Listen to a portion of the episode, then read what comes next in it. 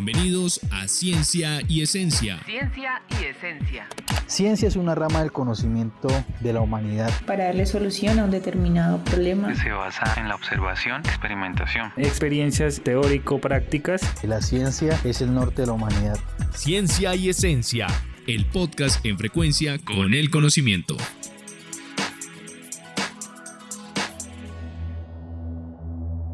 Un nuevo episodio de Ciencia y Esencia.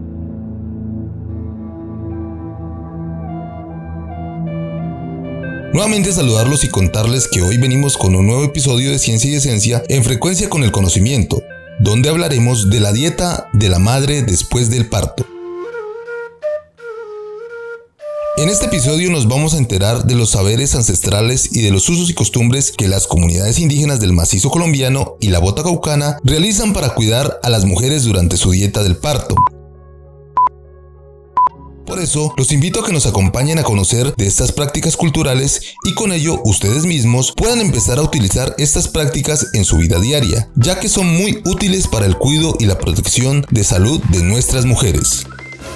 Hoy tenemos un invitado muy especial, que nos contará cómo fue la experiencia que vivió cuidando la dieta de su esposa utilizando las prácticas culturales. Así que, acompáñenme.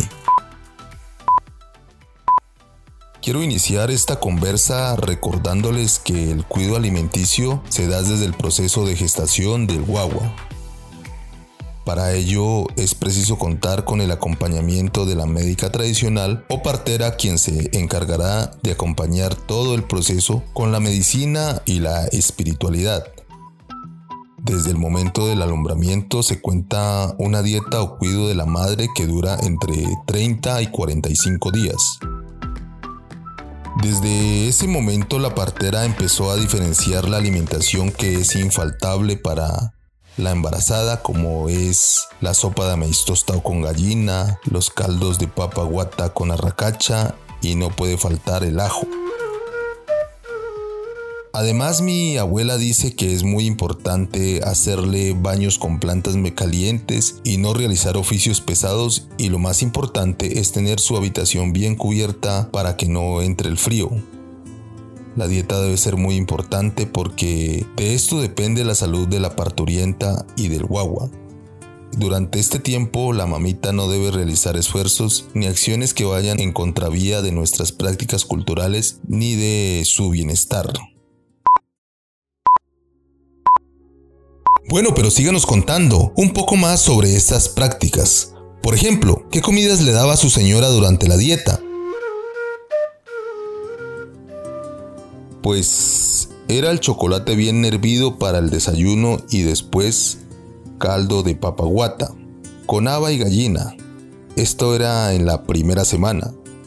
Después ya se podía comer sopa de maíz tostado y comer carne de ovejo. ¿Qué alimentos no se pueden consumir durante la dieta? No se puede comer nada de granos, se recomienda no comer recalentado y tampoco comer carne de gallo, porque se corre el riesgo de que ella se desangre. El pescuezo de la gallina tampoco se puede comer. ¿A las cuántos días del parto puede bañarse la madre?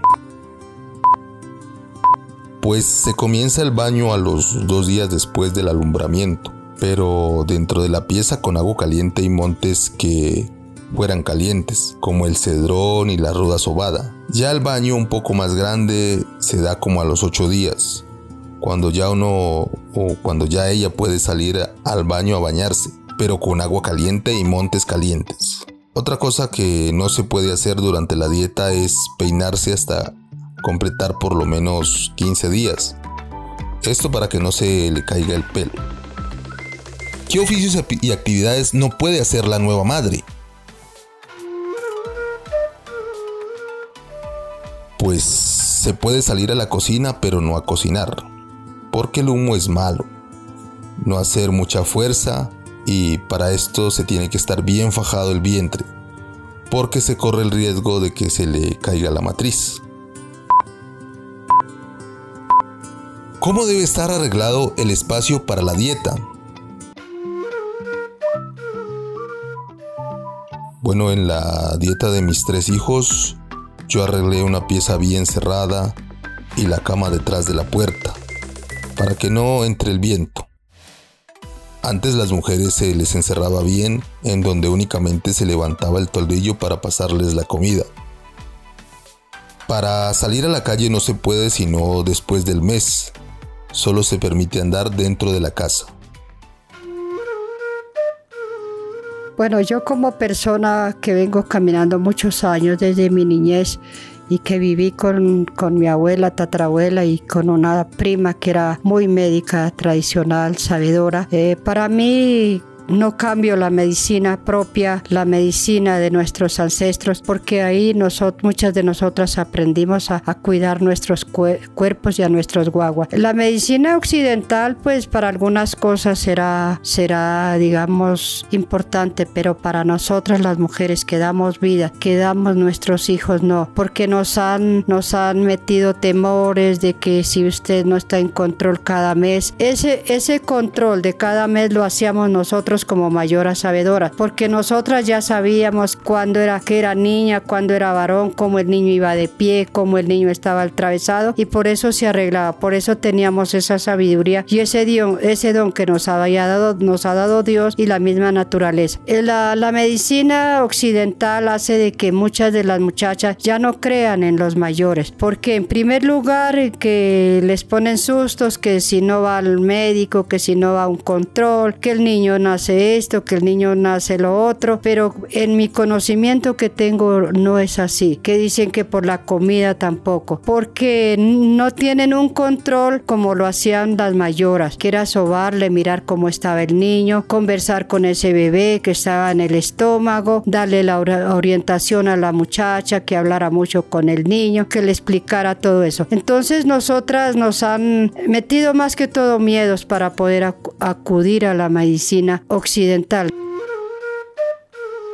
Bueno, y para terminar estas conversas después del mes de la dieta, ¿qué lugares no se debe visitar? Pues con el niño no se debe ir a donde haya finados porque se recoge mal viento. No se debe realizar oficios como barrer, y jabonar. La madre debe estar bien fajada con chumbe para evitar que se le caiga la matriz. La madre debe estar en un lugar bien cerrado o bien cubierto por un toldillo para que no le entre frío. Cuando una familiar o vecino llega a visitar a la madre y el guagua, se debe sahumar con romero, lana de ovejo, plumas de gallina, panela, para evitar que no entre con malas energías. Todo lo bueno termina, pero en nuestros nuevos episodios seguiremos contándoles cada detalle de la sabiduría ancestral de las comunidades indígenas de la bota caucana.